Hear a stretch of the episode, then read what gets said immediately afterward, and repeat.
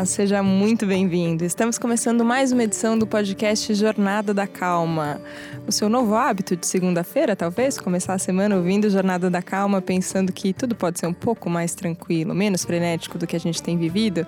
Eu sou Helena Galante, sou editora da Vejinha, responsável pela coluna A Tal Felicidade, então eu tenho o prazer e a honra de conversar toda semana com pessoas inspiradoras que estão fazendo o possível e o impossível para mudar o jeito que a gente leva a nossa vida e comando esse bate-papo semanal aqui no Jornada da Calma, também sempre com pessoas que eu admiro pessoalmente, gosto muito e compartilho do propósito. Quem está aqui na minha frente hoje no estúdio é o Gustavo Arnes. Ele quer ver o Brasil mais feliz. Esse é o Brasil que eu quero também, Gustavo. Temos em comum isso. Olá, seja muito bem-vindo. Obrigado, Helena. Obrigado pelo convite. Uma alegria estar aqui com você. Sou, sou grande fã aí do podcast. Escuto sempre que possível, nem sempre na segunda-feira. É bom, é bom podcast que a gente tem não fica com um compromisso que se eu não fizer agora, mais uma atenção, né? Se é. não fizer agora, não dá tempo. E me sinto inspirado também pelas que conversas bom, aqui, que são bom, bacanas. Que gostoso. Queria conversar com você sobre o Congresso Internacional de Felicidade. Em 2019, agora estamos chegando ao quarto ano seguido de congresso. Como é que começou tudo isso? Legal. É, acho que essa jornada começa muito de uma busca pessoal minha. É, contando a história curta, eu venho de uma família muito católica, muito ligada ao serviço social e estudei em escola católica, então o catolicismo foi assim mesmo um berço de fé do que depois eu chamo de espiritualidade. Uhum. Uh, isso por parte de mãe, por parte de pai. O pai também era muito católico, mas ele sofria de uma sinusite muito forte quando era jovem e fez todo tipo de tratamento que existia possível, nada resolvia. Na melhor das hipóteses, tomava morfina para dor algumas vezes, porque era bastante forte mesmo. E ele foi se curar com homeopatia, que há 40 anos atrás era uma coisa super incomum. E desde então ele foi entrando nessa área das terapias antigamente alternativas, hoje integrativas. Começa a abrir a portinha, assim, né? Talvez. E, exatamente. e, e, aí foi, né, para reiki, foi para acupuntura, eh, coisas mais esquisitas, né, como cromoterapia, por exemplo. Hoje a gente tem a física quântica, né? Tentando comprovar ou explicar um pouco do que acontece, mas, mas ainda em comum. E ele que despertou em mim também essa curiosidade, assim. E aí eu fui tendo algumas experiências é, estranhas, com, com né, estranhas assim, no sentido de que eh, na alopatia você tem um resultado esperado, você está mentalmente seguro que é aquilo que vai acontecer. Mas eu lembro bem, por exemplo, uns 15, 16 anos eu tive um torcicolo comum. Acordei um dia com torcicolo, não passou, tomei um relaxante muscular, não passou, fui num massagista, não passou, uma semana depois eu estava numa fisioterapia e não melhorava. E foi a fisioterapeuta que falou assim: Ó, oh, Gustavo, aqui no prédio mesmo, na porta do lado, ali tem o, o Dr. Ling. Ele faz é, acupuntura, acho que você podia ir lá. E sei lá, a ideia de fazer uma acupuntura para quem nunca fez e nunca ouviu falar é uma coisa meio estranha, né? Você deitar, ser espetado por agulhas. Por agulhas, como assim? As pessoas não se sentem muito confortáveis, mas como em casa isso era uma coisa comum, eu fui lá, fiz e saí de lá consideravelmente melhor.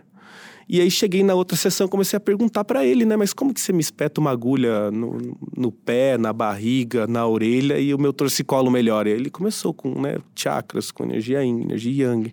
E eu nunca tinha ouvido falar nada daquilo, enfim. É, a minha pergunta para ele num dado momento foi: tá, mas e, e tem comprovação científica disso? Eu quero dados, e, quero artigos. E ele me olhou assim, tipo, incrédulo. Falou, não serve você de comprovação científica? Como é que você tá se sentindo? Eu falei, é, serve, tá bom. E aí, né, ele, fora isso, enfim, são seis mil anos de história, né? E, e, isso começou a me levar, assim, a questionar o que, que é o cientificamente comprovado, né, o porquê que a gente não aceita também outros tipos de terapia. Então, eu digo, essas experiências estranhas, assim, é que me levaram por esse caminho de muita curiosidade por compreender essas coisas e que depois eu, eu entendi que era uma busca meio que por mim mesmo, assim. Eu tava uhum. tentando me entender um pouco melhor, me compreender mais. E hum, acho que o grande o grande ponto assim de, de mudança foi em 2014 eu estava aqui em São Paulo um, e por um desses acasos assim do destino eu fui parar numa palestra do Tal Ben Shahar que ficou hum. famoso, né? O professor mais da aula mais concorrida de Harvard, Ciência da Felicidade. Tem um vídeo dele no site da Vejinha. Eu tive o prazer de entrevistá-lo quando ele esteve em São Paulo a última vez. Quem não conhece o tal, dá uma olhada, porque realmente ele é muito hipnotizante, né? Chega a ser a primeira vez que você escuta ele falando. E é incrível como ele consegue colocar de maneira simples, né? Uma coisa que é realmente científica. Ele traz os dados e você compreende bem. Então eu em 2013 fui, sabe, estava sentado lá assistindo uma palestra que é onde eu não devia estar e estava lá por uma série de acasos e e de repente parecia que aquilo tudo meio que juntava um monte de coisa que eu já tinha ouvido falar de filosofia, de, de budismo, de física quântica, de energia, de chakra, com, com ciência, com, sabe quando uma coisa meio que encaixa assim na cabeça? Eu falei, cara, é isso. Comprei um livro dele, passei a noite no hotel lendo o livro, no dia seguinte voltei pro evento e, estava super energizado, não estava cansado. E ele falou sobre isso na palestra, assim, né? Que tipo de coisa que você faz por um longo período de tempo, isso te energiza. E é engraçado que até depois de um tempo pela psicologia positiva que eu fui descobrindo o teste do Via Character, né, das forças de caráter e virtudes. Olha, que o é amor, novidade para mim. O amor ao aprendizado é uma das minhas forças de caráter principais, assim. Então, realmente, aprender coisas novas me energiza. É, bom, a psicologia positiva foi criada pelo Martin Seligman, né? Ele que é o, enfim, o pai do negócio todo. Uh, acho que foi popularizada pelo Tal Ben-Shahar, né? Nessas aulas de Harvard, ele que tirou da academia e levou para o público em geral.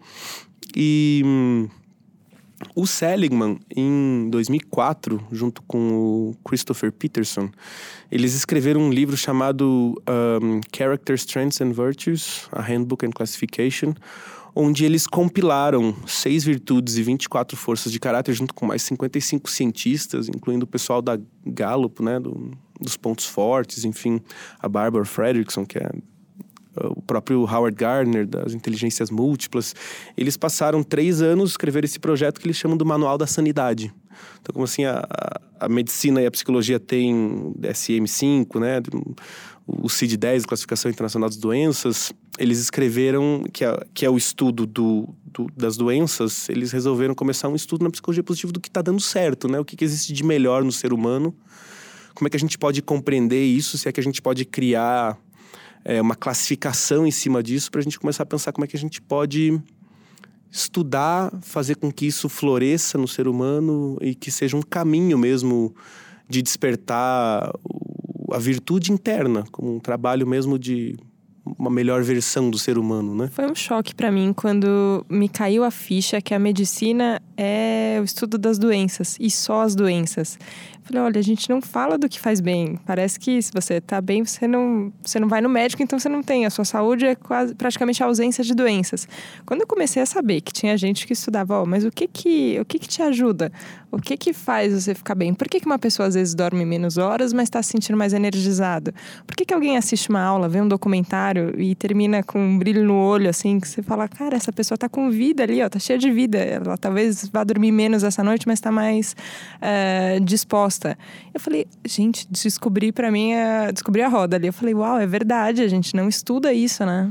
Perfeito, é, é exatamente isso, né? O, o que que de fato me traz essa sensação de bem-estar subjetivo, que a gente pode chamar de felicidade, uh, quais são as experiências positivas que contribuem para isso, o que é de fato uma vida boa, uma vida prazerosa, uma vida com significado.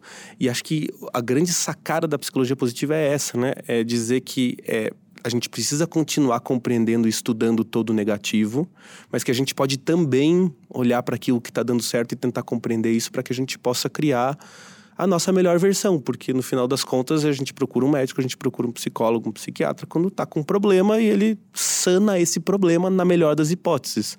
Daí em diante, né, vamos pensar do neutro para o positivo, a gente não sabe o que fazer. E, e, acho que não existe busca maior do que essa, né? O que, que eu posso fazer para ser mais feliz no dia de hoje, ou no dia de amanhã, ou, ou agora, enfim. E, e, acho que foi isso que me apaixonou pela, pela psicologia positiva quando eu vi o Tal Ben Shahar. E, e aí, desde então, eu mergulhei nesses estudos. E, e acho que isso me ajudou tanto, e assim, nas mais diferentes esferas da minha vida, que de alguma forma eu quis que mais pessoas tivessem contato com, com, com esse estudo de felicidade, de autoconhecimento, novos níveis de consciência, enfim. Então, sabe que esse ímpeto do compartilhar é uma coisa que muitos entrevistados aqui no Jornada da Calma acabam é, compartilhando. Foi redundante, mas tudo bem. Mas parece que quando você descobre uma coisa que é muito boa, é natural nosso, assim. Você quer contar para as pessoas. Você fala, olha, tem um outro caminho aqui, ó. Peraí. Só que no final você começou não é que você foi contar para os amigos, assim, no seu perfil do Instagram. Ele montou um congresso, gente, assim, ó, um congresso internacional com palestrantes que vêm de fora. Acontece em Curitiba, quem não, não conhece, sempre no final de semana em Curitiba. É, você foi logo de cara para uma coisa bem grandiosa, audaciosa, né? Foi. É, isso foi em 2016 e a gente foi ao longo coragem. do ano de 2016 elaborando o evento. E, e eu lembro bem, assim, né? Um amigo meu que trabalhava com eventos, em algum momento me ligou assim, falou: Cara, é, a Ivete Sangalo cancelou um show. Você é, tá maluco, assim, é, faça um evento menor, pense em menos gente, a vamos, Ivete vamos cancelou pensar em por causa lugar. do evento, porque a cena mesmo... Não, porque, não. porque o Paris estava em crise na época. Entendi, Isso era 2016, entendi, né? entendi. Acho que a gente não saiu dessa crise até hoje. Pois é. Mas, e todo ano as pessoas me falam isso, né? Ano passado a gente estava lançando o site do Congresso na época da crise do combustível.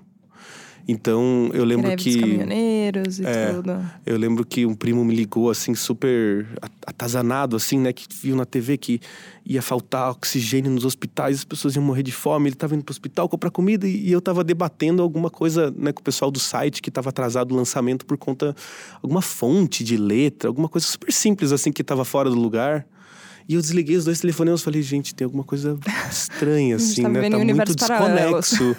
E meio que é isso, assim, meio que são universos paralelos mesmo, porque ou a gente foca a nossa atenção, né, em tudo que está dando errado, em todas as dificuldades, em todas as crises, e diversos mercados estão em crise, mas tem diversos outros mercados que estão surfando super bem, tem muita coisa que está dando certo, a gente está pensando em novos modelos econômicos, educacionais, e, e obviamente, né, eu lembro muito dessa lição da psicologia positiva, que a gente não pode varrer o problema para debaixo do tapete, não é isso, mas é que a gente pode também olhar para o que está dando certo e quem sabe tentar vibrar um pouco mais nessa energia, ficar um pouco mais dentro desse círculo até por uma questão de saúde, né? Mas é engraçado porque às vezes rola até uma cobrança, né? Acho que cobrança é o que a gente mais tem na sociedade sempre e a gente faz parte do processo de todo mundo aqui, da jornada de todo mundo, aprender a lidar com isso. Mas quando você começa a falar mais é, desses assuntos e parece que tudo vai pipocando, né? Você começa a falar de felicidade, de calma, de serenidade, de bem-estar e parece que as referências vão se multiplicando. Você começa a perceber muitas pessoas que estão é, agindo no mesmo sentido e às vezes vem uma cobrança disso. Você tá ficando alienada, hein? Ó, você não tá vendo que tá rolando isso daqui, que tem esse problema e esse, esse, esse. E às vezes eu paro e penso de verdade, assim, ó, sem, sem calma, sem felicidade, sem bem-estar, alguém já resolveu alguma coisa? Alguma coisa foi resolvida sem isso? Então vamos ter que olhar para isso também. Beleza, tem coisas acontecendo e atitudes têm que ser tomadas, mas sem Oh, e é um final de semana ali, né? Que a gente pode parar. E, putz, naquele momento era importante. Por exemplo, o site está funcionando, né? Ok. É, e é mais do que isso, né? É, essa questão da alienação é um ponto muito importante, porque a gente está hoje afogado num mar de informações um, que não se tornam conhecimento e, no final das contas, não agregam nada né, em relação à nossa experiência de mundo. Um, esse toda essa informação não, não, não melhora a nossa vida, não melhora as nossas relações, não nos faz pessoas melhores. E a gente acha que a gente precisa estar sempre se alimentando, é, muitas vezes, de notícias que nada mais são do que as tragédias corriqueiras do dia a dia do mundo. Um, faz com que até a gente esqueça que tem muito mais coisas positivas acontecendo do que negativas, mas que a nossa atenção está sempre lá no negativo. Então, essa alienação, né, é uma alienação de que exatamente, né? De, de que contexto, de que cultura, de que formato. Eu acho que tem um papel aqui de. Eu acho que é de consciência mesmo da gente se perguntar o que é efetivamente importante para nossa vida quando a gente está consumindo informações, notícias, uh, eventos e e uma vez que a gente se pergunta também, um treino de começar a perceber que a gente direciona a nossa atenção, né? Perfeito. Que, que não é não é automático e nem é terceirizado, assim, ó. Nem é o, o mundo que conta para você o que, está acontecendo, não. Você que direciona a sua atenção para X ou para Y, né? E é lá que está a nossa, nossa consciência, nossa experimentação de mundo, está onde está o nosso foco, né? O foco da nossa atenção. Se eu estou direcionando sempre para negativo, eu acabo me tornando uma pessoa negativa, normalmente com medo, normalmente ansiosa, estressada. Enfim, acho que é muito pouco senso de presença no final das contas, né? De realmente estar conectado no aqui no agora, ou com a outra pessoa, ao mesmo tempo que eu tenho tanta informação totalmente desconectado das pessoas perto de mim. Então, acho que é uma. Acho que é um momento. De novo, né? A gente vive um momento super interessante cientificamente, né? A ciência da felicidade hoje vem comprovando diversas coisas que eu digo até que os nossos avós recomendariam, né, de alguma forma, ou que a gente de alguma forma já sabia, mas hoje tem ciência por trás disso, isso é super interessante.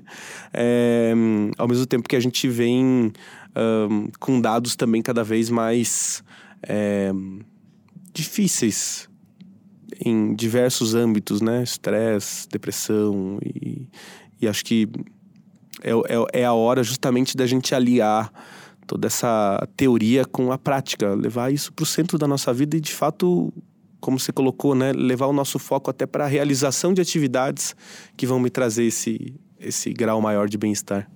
Eu fiquei muito curiosa quando eu estava lendo um pouquinho sobre você antes de da gente começar aqui o Jornada da Calma, que você estudou na Schumacher School. E eu nunca tinha ouvido falar dessa escola, até que uma amiga minha foi e me contou de uma experiência que eu achei muito maluca. Eu falei, meu Deus do céu, o que é uma escola que ensina a viver em comunidade, que quer aprender o que a natureza quer te ensinar e o que a ecologia profunda tem para te mostrar? Me acendeu uma luzinha assim. Eu falei, olha, curioso isso daqui. A hora que eu li de novo, eu falei que você tinha ido para lá, eu falei, eu, eu quero saber, gente, o que, que acontece nessa escola? Me conta. Ah, o que acontece nessa escola é algo muito mágico, assim. Eu, eu ouvi falar da Schumacher School já devem fazer uns talvez 10 anos.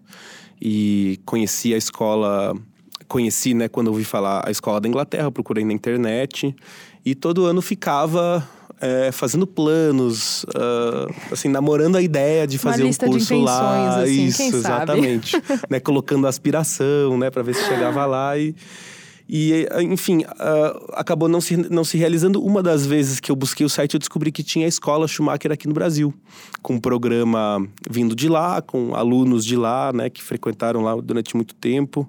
Uh, a Juliana Schneider, que cuida aqui no Brasil, junto com outras, um grupo né, incrível de pessoas. E aí eu tive a oportunidade de fazer o certificado de Ciências Holísticas e Economia para Transição, que é um certificado que tem uma duração, se não me engano, de oito ou dez meses, com algumas imersões, aulas online, leituras e e, e, é muito disruptivo, assim, né? Porque é uma escola realmente inovadora para adultos. A gente tem muitos exemplos, né, de escolas inovadoras para crianças, mas para adultos, muito pouca coisa. Parece que adulto já, já estragou, já não tem mais jeito, já né? Tá, não dá é. mais pra ensinar já nada. Tá tão gente. sedimentado já nas suas crenças que.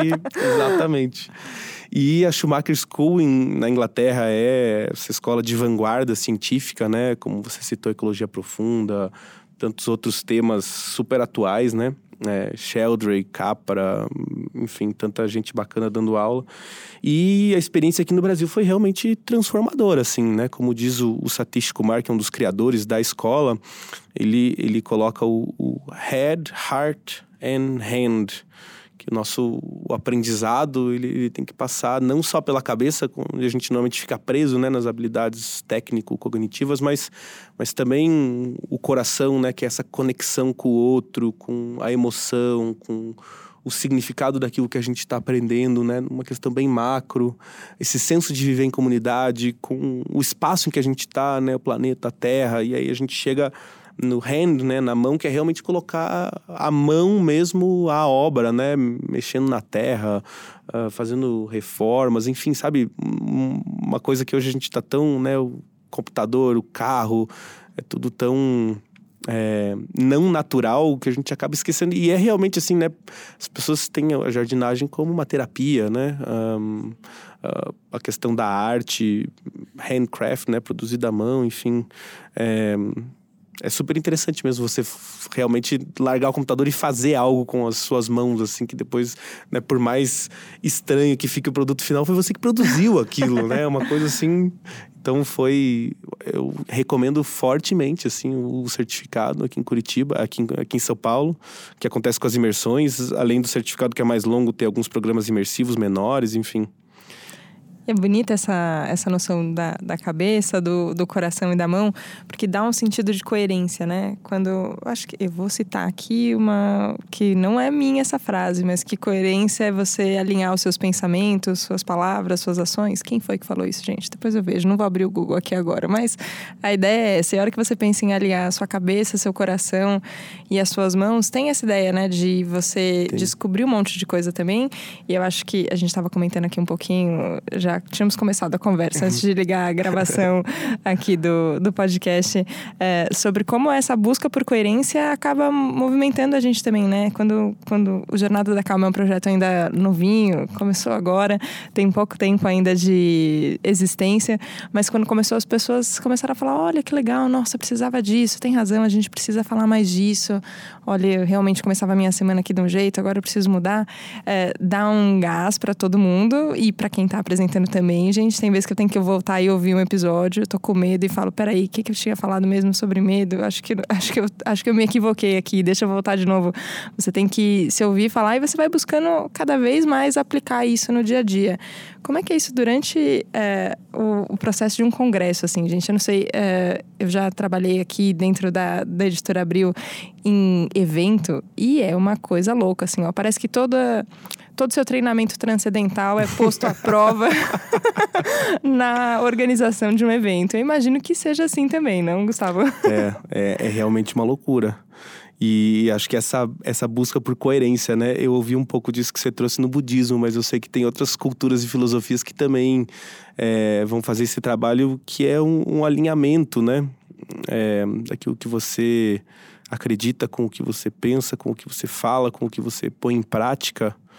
É, acho que Gandhi falava, inclusive, que essa felicidade é isso, é justamente esse alinhamento um, que nos traz essa possibilidade. Fazer o evento é, é super agitado mesmo, é, é uma loucura. É, eu eu gosto da agitação, assim, eu sou uma pessoa muito fazedora, uh, gosto de realizar, gosto de estar com as pessoas também, então o evento ele me obriga a estar com muitas equipes, né, ao mesmo tempo. Um, então são, são todas coisas que eu gosto de fazer, mas que eu também preciso estar fazendo muito consciente do que eu estou fazendo, justamente para esse meu perfil também não me levar pro para a parte desequilibrada da jornada que também acontece. É, o meu corpo físico é o primeiro que começa a dar os sinais, assim, né? Um, e isso acontece porque uh, acho que todo mundo já se viu nessa posição, né? De assumir mais um projeto, alguma coisa nova, e aí você vai trocando as tuas horas de almoço por uma reunião, aí você troca a tua teu exercício físico, academia por alguma e aí depois eu até a academia eu até troco com certo prazer, assim, vou dizer. e aí, por Não. fim, você começa a vender as horas de sono, né? E aí é isso, vai ficando irritado, vai tomando decisões piores, vai produzindo menos, vai. É um ciclo vicioso que eu preciso tomar bastante cuidado e que se eu também não tiver revendo as minhas opções constantemente, eu acabo ainda e com frequência escorregando para esse lugar. Então, o que eu acho interessante é isso, que eu escuto das pessoas isso também, né? Que, que nossa, é isso que a gente está precisando, e acho que todos nós estamos precisando constantemente nos lembrar, inclusive, né, de quais são as nossas prioridades e, e, e de como o nosso corpo físico talvez seja a primeira prioridade que a gente precise cuidar para estar bem, para estar bem com os outros. E, e, e o Congresso. É, é interessante que ele, ele, ele me obriga a ter esse equilíbrio, de certa forma, como evento. E o evento, né, a gente está agora 90 dias da próxima edição, nos dias 2 e 3 de novembro. Ele tem agora uma pegada super acelerada de né, coisas que a gente precisa colocar para que o congresso aconteça, para que seja a experiência que as pessoas estão esperando também. E, e, de certa forma, achar um equilíbrio nesse, nesse, nesse navegar, né? Eu acho que a vida tem muito disso. A gente está sempre tentando encontrar conforto uh, nas situações desconfortáveis em que a gente é colocado. A Schumacher fala muito sobre isso. Eu acho muito interessante. Tem uma frase do Henry Bortoff, né, da fenomenologia, que ele diz que a vida é essa coisa que a gente está sempre se preparando para, mas nunca exatamente preparado para aquilo que vai acontecer. E, E é isso, né? De certa forma, a gente está mesmo sempre se preparando, mas quando, quando a vida chega, a gente percebe, nossa, ainda não estou tão pronto, e mesmo assim o barco segue. E acho que a jornada é essa. E tem uma entrega, né, ao movimento. Às vezes a gente tem uma noção e quando, quando você pensa em calma, muitas vezes a gente pensa em estático, né? Uma coisa parada, assim, ó. Agora eu tô firme aqui, agora nada me tira daqui. Você fala, ó, não vai, não vai ser muito assim. Exato. Pelo menos Nunca o que eu tenho experimentado tempo. nunca dura muito tempo, assim, ó. A É. coisa tá em movimento e tem um você se entregar ao movimento que tá rolando, mas também não se deixar levar. Parece que o tempo inteiro a gente tem que ficar vigiando, né? Perfeito. Tem um O Tal Bechahar fala muito sobre isso, sobre É? esse equilíbrio da vida é, que não é estático, né? E que a gente tem que aceitar os altos e baixos como parte da vida natural. É, é muito perigoso quando a gente fala de felicidade e bem-estar, a gente imaginar que a gente vai estar 100% do tempo feliz ou de que teremos experiência extraordinária atrás de experiência extraordinária. A vida não é assim, né? E às vezes a nossa crença de felicidade é essa e a gente se frustra sem saber exatamente por que está frustrado, mas porque a nossa crença infantil ainda é de que a vida vai ser essa coisa super incrível o tempo todo. E ela não é, né? É de fato infantil a gente acreditar que seja, mas é talvez achar é, as coisas as coisas incríveis, né? A incredibilidade dentro da ordinariedade das coisas. A gente né, achar incrível aquilo que a gente tem que fazer ordinariamente, de alguma forma encontrar significado nas tarefas mais corriqueiras e estar ciente de que Ahn, em alguns momentos estaremos numa calmaria, em outros vai estar um mar super agitado e Sabe que isso você me falou, não sei quanto tempo você fica agora em São Paulo. Você não mora aqui, veio especialmente. A gente agradece muito, claro, a sua participação, a viagem para São Paulo para poder participar também. É, não sei quanto tempo você fica em São Paulo, mas eu vi uma peça de teatro que falava sobre isso. Pippin é um musical que conta uma fábula ali do filho do Carlos Magno que termina os seus estudos, ele é o primogênito, então seria teoricamente o próximo imperador, e ele tem um senso de que ele precisa viver uma coisa extraordinária, ele quer fazer da vida dele uma coisa extraordinária e qual que é o papel que ele tem que assumir. E ele tem uma crise existencial ali no, em cena, claro, com muita música, muita dança, a Totia Meirelles, que é a mestre de cerimônias ali que vai conduzindo a apresentação, e ele vai buscando, assim, ó, ele vai pra guerra, e aí ele encontra um cenário violento e fala, putz, não é isso. Aí ele, então agora vou me render aos prazeres do corpo. Então, muitas cenas de sexo, e aí encontra um vazio, e aí não era isso. Aí tenta uma vida eh, cotidiana ali, ah, então agora vou cuidar do campo, cuidar de uma criança, não sei o quê, e falar, ó, também não é isso. E, enfim, não vou dar spoiler aqui também, senão aí as pessoas não vão ficar calmas. Não vou contar o final, eu juro. Mas tem um.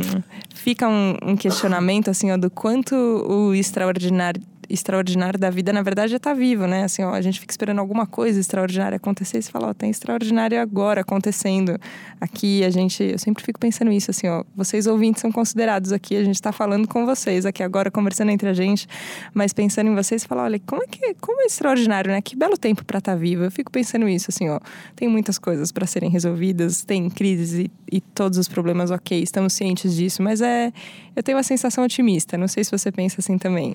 muito. Eu tenho uma sensação sempre muito otimista. É, tava assistindo ainda esses dias um treinamento ahm, em que o Nicolai Cursino ah, da Escola Iluminata ele- falava, ele deu uma palestra no congresso no passado e ele falava um pouco sobre essa questão de futuro, ahm, a tecnologia exponencial, enfim, as pessoas né, tentando resolver problemas massivos do planeta. E, e, de certa forma, quando eu vi aquilo, ideias de transplantes de, de órgãos feitos em impressoras 3D, sabe? Umas coisas assim com uma tecnologia super futurista. Que eu, eu fiquei, eu, eu percebi assim, algumas pessoas meio assustadas e eu fiquei super empolgado, assim. Eu falei, nossa, que vontade Que de viver legal. 150 anos para ver tudo isso acontecer, assim. É, então eu acho que é um momento realmente super incrível de se estar vivo mesmo para observar todas essas transformações que a gente vem tendo nos mais diversos campos e acho que talvez um dos mais importantes seja o campo da consciência mesmo, né? A gente está cada vez mais desperto para para novas possibilidades de, de, de encarar a vida questão profissional, relacional, familiar, alimentar, física, enfim, acho que todas essas esferas. Gustavo, acho que deixamos todo mundo com água na boca aqui, com vontade de saber mais sobre vocês, sobre o projeto do Congresso também. Onde a gente te encontra, quem está ouvindo Legal, a gente? Uma alegria. É www.congressodefelicidade.com.br. O evento acontece em Curitiba nos dias 2 e 3 de novembro. As inscrições estão abertas. A gente traz aí palestrantes do Brasil e do mundo. O próprio Tal Ben Shahar teve lá no ano passado também dando uma palestra.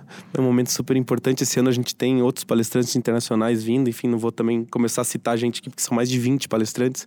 E a gente traz justamente para uma abordagem da felicidade a partir da espiritualidade, da ciência, da filosofia e das artes.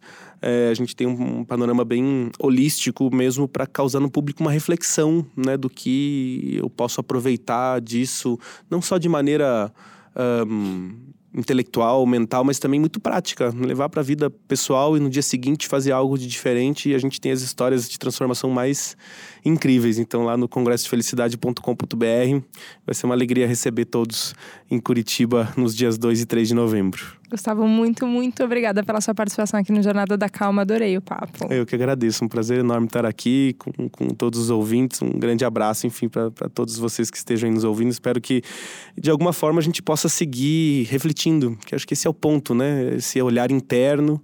O que, é que faz sentido disso para mim? O que, que não faz? Um, como ciência, é uma ciência experimental mesmo, uh, empírica, a gente tem que colocar em prática para que algo aconteça. E Funciona como uma luzinha, né? Que a gente é. acende e agora todo mundo começa a procurar. Peraí, onde é que tem mais disso? Onde é que tem mais disso? Esse é o nosso convite para você que esteve aqui junto com a gente no Jornada da Calma. Obrigada, obrigada pela companhia. Eu gosto muito desse nosso encontro semanal e a gente se encontra semana que vem, tá bom? Combinado, segunda, bem cedinho. Obrigada, boa semana. Tchau, tchau.